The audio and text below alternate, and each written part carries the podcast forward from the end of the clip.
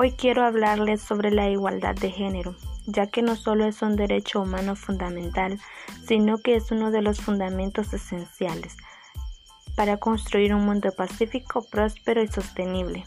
Además, es un principio constitucional que estipula que hombres y mujeres son iguales ante la ley, lo que significa que todas las personas sin distingo alguno tenemos los mismos derechos y deberes frente al Estado y a la sociedad.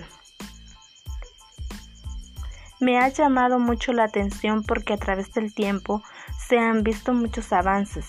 Ya no solo obligan a las niñas a un matrimonio precoz, existen más mujeres con cargos en la sociedad y en posiciones de liderazgos.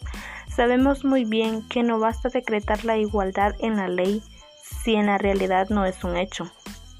Para que así lo sea, la igualdad debe traducirse en oportunidades reales y efectivas. A pesar de estos logros, todavía existen muchas dificultades.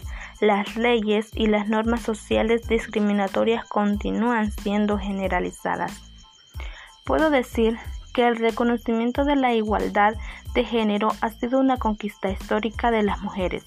Hace 250 años plantearse la igualdad de derecho era un suceso inconcebible ya que se consideraba que las mujeres eran naturalmente diferentes e inferiores a los hombres.